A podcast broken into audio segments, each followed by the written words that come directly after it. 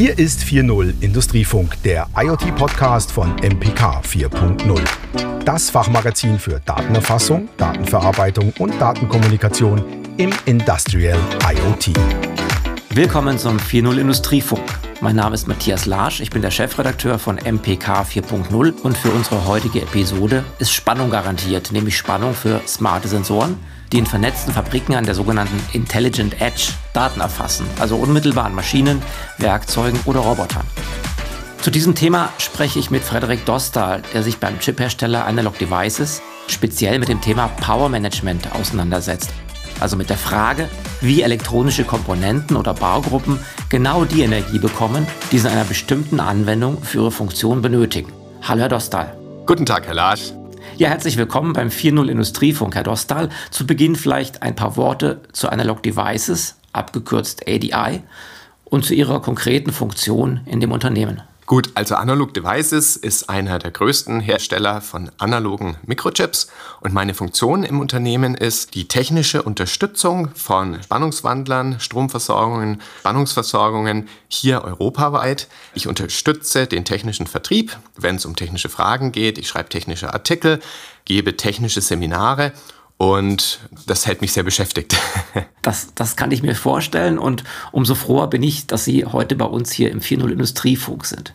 Also vielen Dank für diese Vorstellung. Im Zusammenhang mit Sensoren und anderen Feldgeräten haben sich in der Automatisierungswelt in jüngster Zeit Begriffe wie Edge Computing und Intelligent Edge etabliert. Was genau ist denn darunter eigentlich zu verstehen? Also unter Edge Computing und Intelligent Edge versteht man die intelligente Ausführung von Sensoren. Wir hatten ja schon immer Sensoren und Feldgeräte, die jedoch teilweise nur einfache Sensoraufgaben erledigt haben. Die waren dann auch recht einfach angebunden an eine zentrale Rechnereinheit, die dann Schlüsse aus diesen Informationen gezogen hat.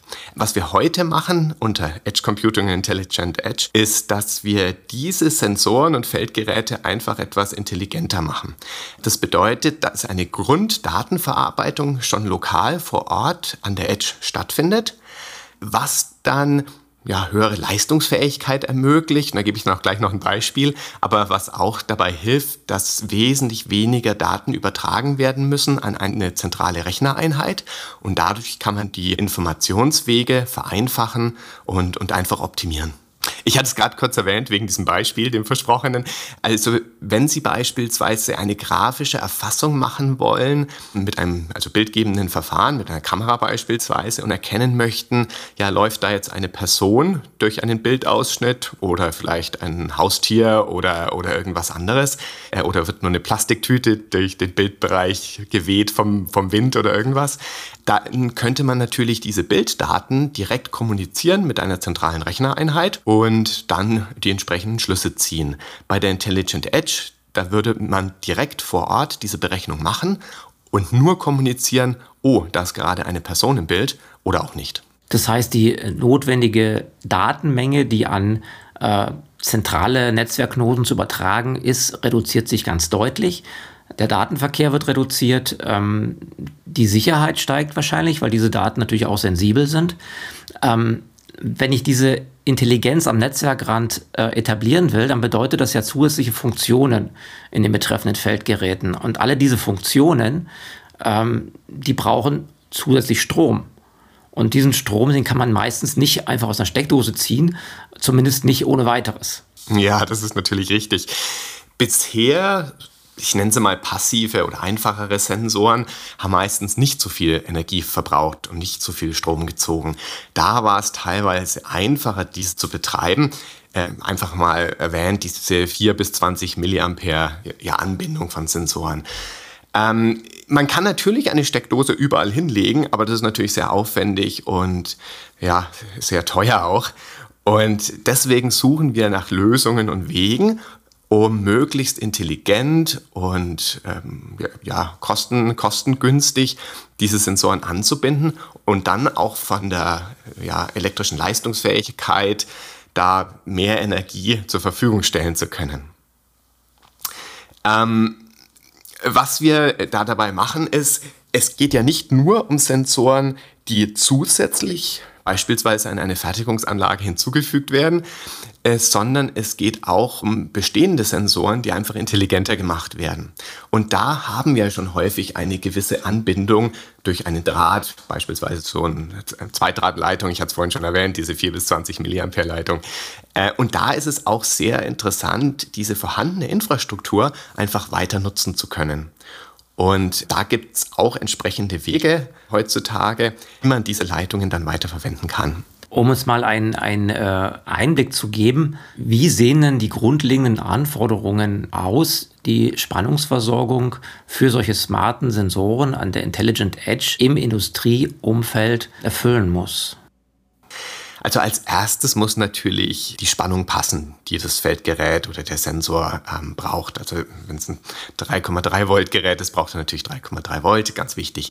Zusätzlich muss der passende Strom dann auch zur Verfügung gestellt werden können.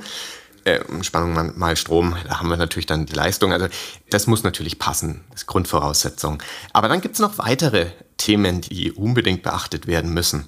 Das ist zum einen mal die EMV, also abgestrahlte oder auch leitungsgebundene Störungen und das im aktiven Bereich oder auch im passiven Bereich, also Ihr Gerät selber soll keine Störungen verursachen, die oberhalb von gewissen also Grenzwerten liegt, aber auch soll Ihre Lösung oder unsere Lösung äh, nicht sensibel sein von EMV, die anderweitig erzeugt wird. Also beispielsweise, Sie haben einen Motor, einen Roboter oder irgendein Gerät, äh, wo große Ströme, geschaltete Ströme, gepulste Ströme fließen, dann sollen von diesen Auswirkungen der Sensor auch nicht allzu stark in, äh, beeinträchtigt werden. Und diese Beeinträchtigungen können natürlich über die Zuleitung, also Spannungsversorgung, Stromversorgung stattfinden. Ähm, also da müssen wir ganz vorsichtig sein und auch sehr überlegt entwickeln. Dann kommt noch dazu, was auch sehr wichtig ist, ist die Zuverlässigkeit. Und gerade wenn ein Feldgerät sicherheitsrelevant ist oder kritisch ist, dann müssen wir auch feststellen, dass wenn die Zuleitung mal abreißt, dass dann kein falscher Wert irgendwie übermittelt wird oder kein Zustand eintritt, der irgendwie gefährlich sein kann. Danach die Bauform ist auch noch ein ganz wichtiger Punkt. In vielen industriellen Anwendungen spielt die Bauform nicht so sehr die Rolle, aber wenn wir jetzt mehr und mehr Funktionen hinzufügen wollen, dann benötigen wir mehr Komponenten, also beispielsweise integrierte Schaltungen und auch passive Komponenten, häufig in derselben Bauform. Und dadurch ist es jetzt notwendig, Dinge zu miniaturisieren. Und bei dieser Miniaturisierung haben wir schon viel Erfahrung in anderen Bereichen, also beispielsweise in der Konsumelektronik, also tragbare Geräte, Mobiltelefone und solche Sachen. Aber viele von diesen Platzoptimierungen wurden generell im industriellen Umfeld nicht so sehr implementiert. Jetzt sind wir an einem Schritt mit Edge Computing und Intelligent Edge, dass auch diese Miniaturisierung eine immer größere äh, Rolle spielt. Und Sie hat nur eine kurze Frage, aber ich habe schon eine lange Antwort. Und, und, zwei Punkte fehlen noch. Also zum einen äh, muss die Energie auch wirklich zum Zielort kommen können, weil es gibt ja auch Anwendungen von Sensoren, wo keine Zuleitung möglich ist. Und da müssen wir die Energie auch irgendwie hinbringen. Und da gibt es auch ganz also interessante ähm, äh, Möglichkeiten. dann allerletzter Punkt, und da höre ich dir auch mit dieser langen Antwort auf, die Kosten spielen natürlich auch eine Rolle. Also gerade wenn wir vorhandene Sensoren haben und die ersetzen mit einem Sensor, der intelligenter ist, dann kann man vielleicht etwas mehr Geld investieren, aber der Anwender äh, möchte auch nicht von den Kosten erschlagen werden. Ich glaube, dass eine umfassende Antwort durchaus gerechtfertigt ist, denn es sind doch eine ganze Reihe von Anforderungen, die die Stromversorgung oder Spannungsversorgung, Leistungsversorgung genau genommen hier erfüllen muss. Wenn man bestehende Anlagen mit solchen intelligenten Sensoren ausrüsten will, dann wäre es ja wünschenswert, also Thema Kosten, die vorhandene Verdrahtung zu verwenden, weil das natürlich auch den geringsten Installationsaufwand verursacht. Sie hatten schon das Thema 4 bis 20 Milliampere Verdrahtung und so weiter angesprochen.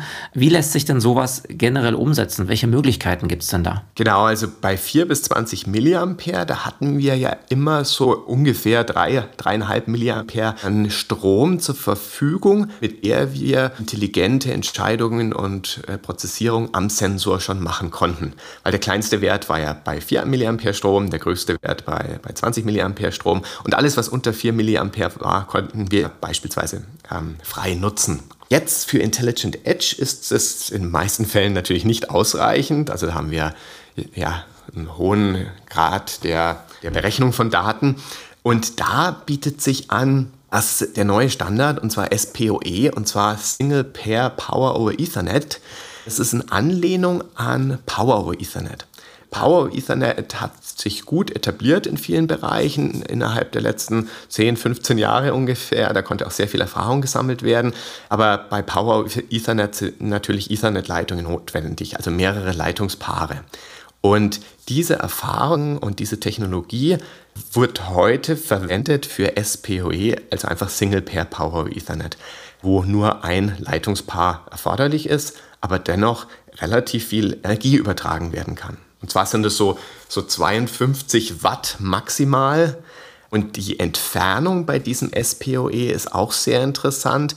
Also diese Energieübertragung kann stattfinden auf einer Länge bis zu einem Kilometer. Dann nicht bei 52 Watt, da gibt es so Unterteilungen, aber im Großen und Ganzen sehr viel Energie, die durchaus sehr sinnvoll ist für diese Anwendungen im Edge Computing und Intelligent Edge und auch diese sehr langen Leitungslängen. Vielleicht noch mal ganz kurz zur Begriffsdefinition oder auch zur Unterscheidung. Wir reden ja einerseits von Power over Ethernet, das heißt, über die Ethernet-Leitung wird Leistung übertragen. Wir haben andererseits das SPE in der Verkabelung, in der ja, Feldverkabelung, also Single Pair Ethernet, Ethernet über ein einzelnes Leitungspaar. Und da reden wir auch oft über Power over Data Line. Das ist auch so ein Standard, der hier eine Rolle spielt. SPOE, also Single Pair Power over Ethernet und Power over Data Line, ist das das gleiche? Das ist eine sehr gute Frage. Also generell denke ich, im allgemeinen Sprachgebrauch werden beide Begriffe verwendet und auch austauschbar eingesetzt. Aber wenn man sich das genau anschaut, dann gibt es schon einen gewissen Unterschied. Und zwar bei SPOE, also Single Pair Power over Ethernet, spricht man, wenn man sich Operational Technologies anschaut, also operative Technologien, also eine Verwendung von Hardware und Software zur Kontrolle von industriellem Equipment. Bei PODL oder Pudel auch genannt, wie der kleine Hund, also so Power over Data Line ist die Bezeichnung für Engineered Networks, also technische Netzwerke im Deutschen, bezeichnet, also beispielsweise im äh, automobilen Bereich. Und es ist eigentlich die Einteilung, die man sich gut merken kann. Wenn man von industriellen Anwendungen spricht, dann spricht man von Single Pair Power Ethernet, also SPOE, und im Automobilbereich äh, von Pudel Power over Data Line. Ja, vielen Dank für die Aufklärung. Ähm, jetzt gibt es ja aber auch Fälle, in denen eine Energiezuleitung aus der Ferne überhaupt nicht nötig ist oder auch nicht möglich ist. Also wo die Sensoren sich selbst versorgen können oder sogar müssen. Ja, das ist auch ein interessanter Anwendungsfall, der kommt immer wieder vor. Also als Beispiel würde ich mal eine Maschine erwähnen, wo wir vielleicht Vibrationsmessungen machen wollen, um mit diesem Predictive Maintenance erkennen können wollen, ob ein Lager schlecht wird. Und häufig bewegen sich diese Maschinen natürlich. Also manchmal auch nicht, weil, weil sind sie fest verbaut, aber teilweise, wenn wir uns einen Roboterarm anschauen oder so, ähm, dann be bewegt sich der natürlich. Und wenn man da jetzt Nachhinein einen Sensor zur Vibrationsmessung anbringen will, dann bewegt er sich natürlich mit. Und da ist es häufig dann äh, zu spät, durch irgendwelche Schleifbahnen und Schleifkontakte da Energie hinzuführen, weil dieser Sensor ja zusätzlich hinzugefügt wurde an eine bestehende Maschine. Ähm, und da gibt es jetzt unterschiedliche Möglichkeiten, diesen Sensor dennoch mit Energie zu versorgen. Eine Möglichkeit ist durch Energy Harvesting. Also Energy Harvesting war ja gerade so vor 10 bis 15 Jahren so ein großer Hype in der Industrie, ähm, dass man versucht hat, Sensoren mit äh, Photovoltaik, also mit kleinen Solarzellen oder auch mit Temperaturunterschieden, also mit einem TEG, einem Thermoelectric Generator, ähm, mit Energie zu versorgen, beispielsweise auch durch Vibrationen, also mit dem Piezoelement, Energie zu sammeln und diese Energie dann zwischenzuspeichern auf einen Superkondensator oder einen regulären Kondensator auch oder auch eine kleine Batterie. Und diese Energie dann zu nutzen, wenn's, wenn man die Energie auch wirklich braucht. Also wenn gerade Daten gesammelt werden oder diese Daten berechnet werden und dann nach der Berechnung kommuniziert werden, drahtlos natürlich, weil wir haben ja keine Leitung, die zu diesem Sensor fließt. Also auch in diesem Bereich viele Innovationen, neue Bauteile von den Halbleiterherstellern, um auch solche Sensoren sehr geschickt mit Energie versorgen zu können. Jetzt ist gerade das äh, Stichwort Predictive Maintenance gefallen und ein ähnliches ist vielleicht noch Condition Monitoring, also Zustandsüberwachung an Maschinen, Anlagen, oft auch vor dem Hintergrund der vorausschauenden Wartung. Für solche Anwendungsfälle kommunizieren Sensoren ja sehr häufig in solchen äh, Mesh-Netzwerken. Welche Anforderungen an die Spannungsversorgung gibt es denn da? Ja, das ist auch ein interessanter Punkt. Und zwar diese Mesh-Netzwerke sind ja Netzwerke, die von Knoten zu Knoten kommunizieren, um dann auch weitere Entfernungen überbrücken können, äh, zu können. Ähm, das ist hilfreich, wenn man mit nur einer sehr kleinen Leistung senden kann oder Daten übertragen kann. Ähm, das kann äh, ja, Gründe haben, was die Regulierung von RF-Kommunikation bespricht, aber es kann auch eben Gründe haben, um Energie zu sparen. Äh, diese Mesh-Netzwerke müssen aber auch sicherstellen, dass sie immer wieder eingeschaltet sind und zuhören können, ob gerade ein ja, Funkspruch kommt, den sie weiterleiten müssen oder auch nicht. Und dadurch ist die Spannungsversorgung nicht allzu einfach, weil man ja immer wieder das Gerät zwischen einem Schlafzustand und einem aktiven Lauschzustand hin und her schalten muss, um möglichst viel Energie zu sparen.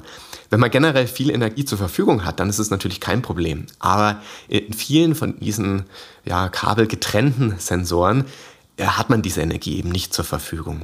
Und da hat die Spannungsversorgung die große Aufgabe, auch das ganze Energiemanagement abzubilden.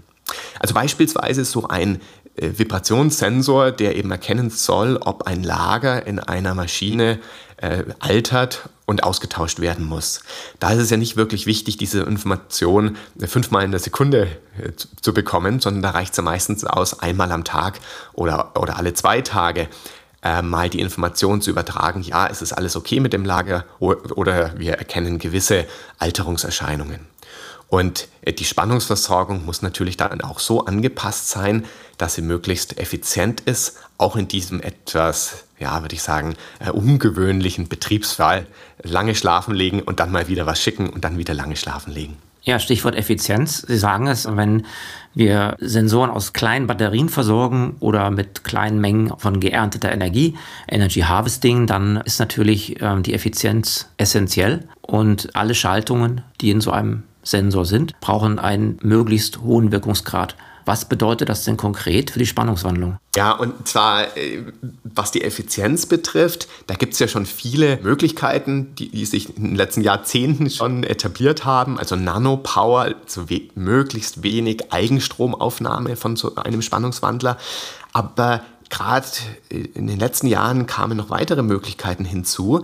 Und zwar es besteht die Möglichkeit, eine Anwendung, also sagen wir mal einen Microcontroller, der einen Spannungseingangsbereich zwischen, sagen wir mal, 2 und 3,6 Volt hat. Also ein Spannungsbereich, der durchaus relativ breit ist.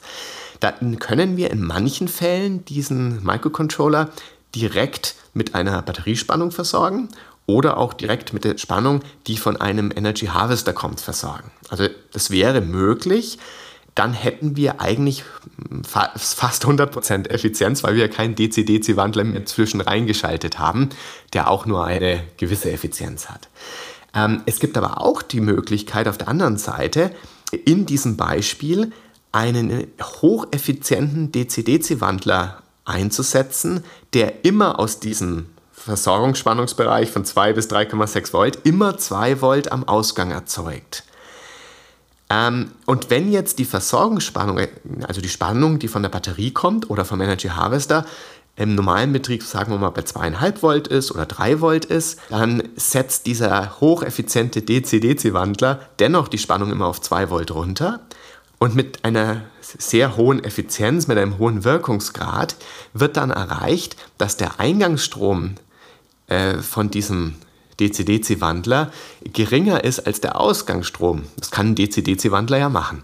Und dadurch kann ich die Effizienz vom System erhöhen, indem ich den Microcontroller immer bei seiner minimalen Versorgungsspannung betreibe und alles, was mehr an Spannung zur Verfügung steht, effizient dann umwandle, um den Strom dann praktisch eingangsseitig von dem DC-DC-Wandler zu reduzieren. Ähm, also es gibt da wirklich äh, Kniffe und kleine Tricks, die wirklich helfen, um im einzelnen Anwendungsfällen die Effizienz noch mal ein bisschen hochzuschrauben. Und das ist ein sehr, sehr spannendes Feld, sehr interessant. Und wir sehen da auch sehr interessante neue Halbleiter, die von den Halbleiterherstellern veröffentlicht werden. Mhm. Das Ziel dieser ganzen Spannungsversorgung ist ja eine konstante, robuste und für den konkreten Anwendungsfall möglich perfekt abgestimmte Versorgungsspannung zur Verfügung zu stellen. Konstant, robust, perfekt abgestimmt. Das sind ja Attribute, die sich durchaus auch widersprechen können, beispielsweise eben konstant und einstellbar. Wo liegt denn da die Schwierigkeit? Und, und ähm, sicher gibt es ja auch Lösungen dafür. Also das mit robust ist ein ganz wichtiges Thema und für die Robustheit setzen wir hauptsächlich dann doch äh, Zwischenkreisspannungen äh, ein durch äh, Zwischenspeicher Wiener Batterie oder äh, Kondensatoren, die einfach sicherstellen, dass wir in kritischen Fällen auf alle Fälle immer genügend Energie zur Verfügung haben. Ähm, dieser Widerspruch, ja, konstante Spannung oder einstellbare Spannung, das hängt dann stark von der Last ab. Mhm. Also wie, welche dynamische Spannungsversorgung braucht eine gewisse Last? Das kann beispielsweise bei der Funkkommunikation sein, dass wir teilweise eine höhere Spannung brauchen, wenn wir gerade einen Funkspruch versenden oder auch eine geringere Spannung, wenn wir nur einen Empfänger am Laufen halten. Oder auch ein Microcontroller kann beispielsweise eine höhere Spannung brauchen oder eine niedrigere, je nach Betriebsfall. Und um darauf eingehen zu können und dennoch sehr effizient zu bleiben, kann sich in manchen Anwendungen auch digitales Power Management eignen. Ähm, digitales Power Management bietet Telemetrie, also wir können auslesen, wie, wie hoch ist gerade der Stromfluss, also welcher Strom wird gerade von der Last benötigt. Wir können sehen, ob die Spannungen gerade noch wirklich gut geregelt sind und da durch diese Informationen dann auch Entscheidungen treffen und sagen, wir schalten das System ab oder gehen in irgendeinen Sicherheitszustand. Ähm, und durch digitale Power Management können wir auch sehr einfach die Spannungen kontrollieren und verändern. Und auch in diesem Bereich sehen wir sehr viele interessante Lösungen, auch im industriellen Umfeld. Digitales Power Management gibt es ja schon seit, seit, vielen Jahren, aber mittlerweile sehen wir auch angepasste Lösungen im, im industriellen Bereich, die durchaus auch preislich äh, und von der Funktionalität her äh, sehr interessant sind. Mhm. Wir hatten vorhin schon mal das Thema EMV, elektromagnetische Verträglichkeit, Störquellen, die die Sensorsignale beeinträchtigen können. Und äh, Stromversorgungen sind ja dafür bekannt, dass sie solche Störquellen darstellen können. Wann ist das denn relevant und was muss man denn als Stromversorgungsentwickler dabei beachten? Ja, also Schaltregler verursachen wirklich immer leitungsgebundene und auch abgestrahlte Störungen. Also es ist wirklich immer relevant, äh, aufs EMV ähm, zu achten. Ähm, na, natürlich versuchen wir diese Störungen möglichst zu minimieren, in den Griff zu bekommen und das auch sehr erfolgreich, aber es ist definitiv immer ein Thema. Es kann man tun, also ein ganz wichtiger Punkt, um leitungsgebundene und auch abgestrahlte Störungen zu reduzieren, ist das Platinenlayout. Also man kann mit, mit dem Platinenlayout sehr viel falsch machen, man, man kann es aber auch richtig machen und optimieren. Also da ist es wichtig, ein gewisses Know-how zu haben, oder gewisse Erfahrung einfach mitzubringen als Entwickler von solchen Schaltungen. An ein weiterer Punkt ist aber auch die Auswahl der Schaltregler an sich. Und zwar gibt es da von Analog Devices diese Silent Switcher Familie. Äh, das klingt so ein bisschen nach Marketing-Gimmick, naja, heißt halt Silent Switcher. Ähm, und als ich von der Familie am Anfang gehört hatte, dachte ich auch, das ist einfach nur, nur, nur Marketing. Aber das ist wirklich eine Technologie, die die gepulsten Ströme bei den Schaltreglern, also beispielsweise die Eingangsströme bei Step-Down- oder Buck-Schaltreglern, parallel ausführt und auch symmetrisch, so dass diese gepulsten Ströme gleichzeitig auf der einen Seite fließen vom Mikrochip beispielsweise und auf der anderen Seite vom Mikrochip die erzeugen dann gepulste Magnetfelder, aber glücklicherweise durch diesen symmetrischen Aufbau einmal ein Magnetfeld in die eine Richtung und einmal ein Magnetfeld in die andere Richtung. Und dadurch heben sich die Magnetfelder, die durch die gepulsten Ströme erzeugt werden, zum großen Teil auf. Dadurch kann man dann sehr geringe abgestrahlte Störungen erreichen, was mit anderen Schaltreglern, die nicht nach dieser Technologie aufgebaut sind, äh, nicht so einfach zu erreichen ist. Ich meine, man kann immer eine Metallkiste äh, um die Schaltung bauen, also ein, äh, eine gewisse Schirmung, das hilft natürlich auch, aber das ist sehr kostenintensiv, aufwendig und nicht so leicht zu handhaben in der Fertigung oder dann auch in der, in der endgültigen Schaltung. Und das Letzte ist dann noch, was auch recht wichtig ist, sind Hilfswerkzeuge.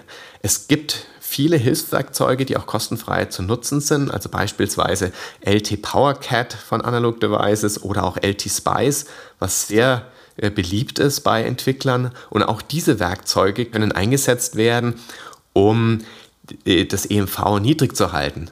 Also beispielsweise die Funktion des Filterdesigners innerhalb von, von LT PowerCat. Da kann man also wirklich einen Eingangsfilter entwerfen, der optimiert ist und das mit nur vielleicht 10, 15 Mausklicks.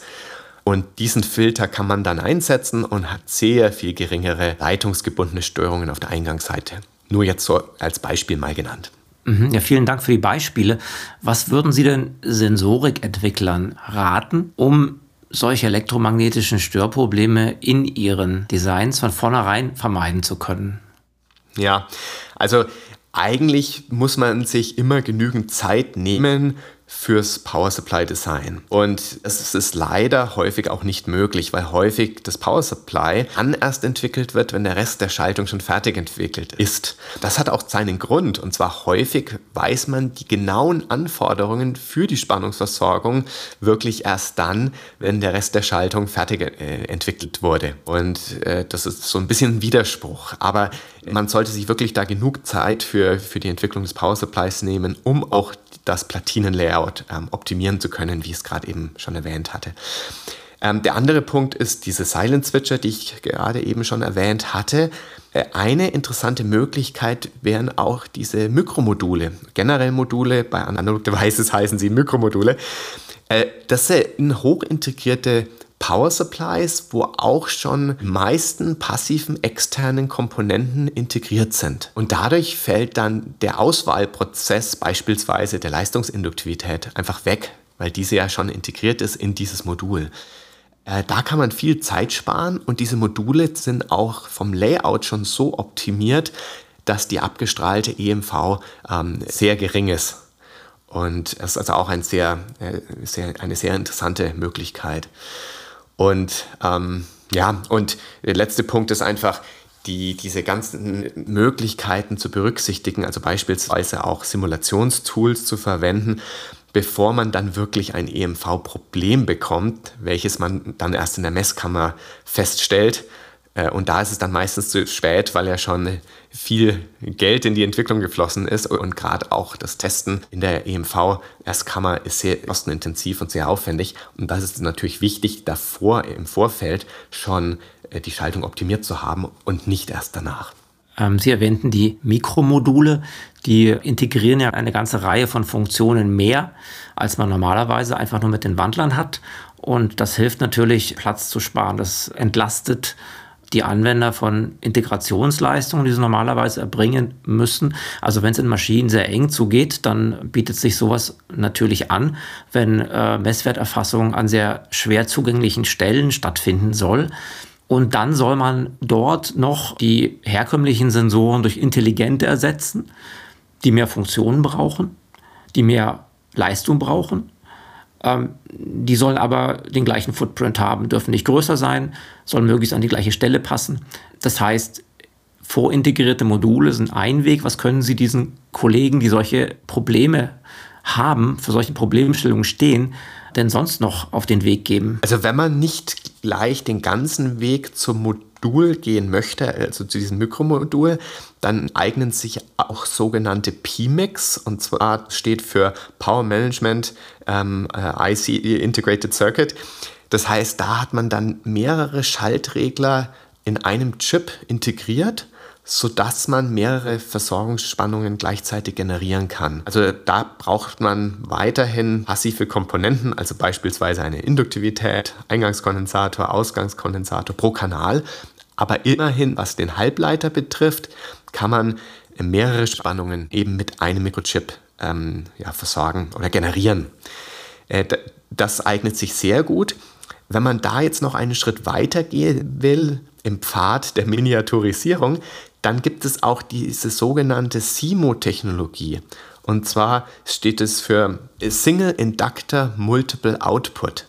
Also da wird nur eine Induktivität benötigt, um mehrere Ausgangsspannungen oder Versorgungsspannungen zu generieren. Da steckt mehr Intelligenz im Halbleiter, der die eine zur Verfügung stehende Induktivität mehrfach nutzt, bisschen Energie in die Spule speichert. Diese Energie wird dann entladen, um eine Ausgangsspannung mit Energie zu, zu versorgen. Und dann im nächsten Schritt wird wieder etwas Energie in die Spule gesteckt, die dann wieder rausgezogen wird für die zweite Ausgangsspannung und so weiter. Dadurch lassen sich also mehrere Spannungen erzeugen mit nur einer externen Induktivität und gerade Leistungsinduktivitäten sind häufig recht groß und brauchen also dadurch viel Platz. Ähm, und da kann sich diese SIMO-Technologie ähm, recht gut eignen. Ähm, weitere Möglichkeiten sind, kleinere Gehäuse einfach zu verwenden. Gehäuse, die im industriellen Umfeld nicht so sehr üblich waren, aber heute auch immer populärer sind. Also beispielsweise ähm, dieses Wafer Level Chip Scale Package WLCSP ist bekannt aus anderen Bereichen, wo Miniaturisierung sehr wichtig ist. Ähm, aber wir sehen mehr und mehr Einsatz auch im, im industriellen äh, Umfeld. Ja, das war, waren so die, die, die wesentlichen Punkte, die ich den Entwicklern hier mit auf den Weg geben kann.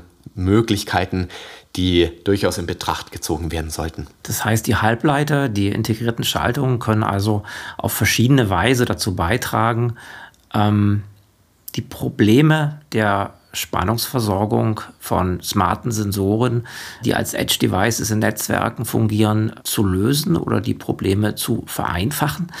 Ich bedanke mich ganz herzlich, Herr Dostal, für diesen Einblick in die Problematik der Spannungsversorgung von Sensoren an der Intelligent Edge.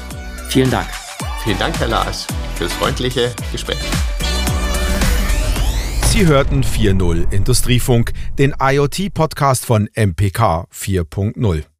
Datenerfassung, Datenverarbeitung und Datenkommunikation im Industrial IoT. Danke, dass Sie dabei waren und, wenn Sie neugierig geworden sind, besuchen Sie unsere Webseite felchner-medien.de. Bis zum nächsten Mal bei einer neuen Episode vom 4.0 Industriefunk mit Matthias Larsch und MPK 4.0.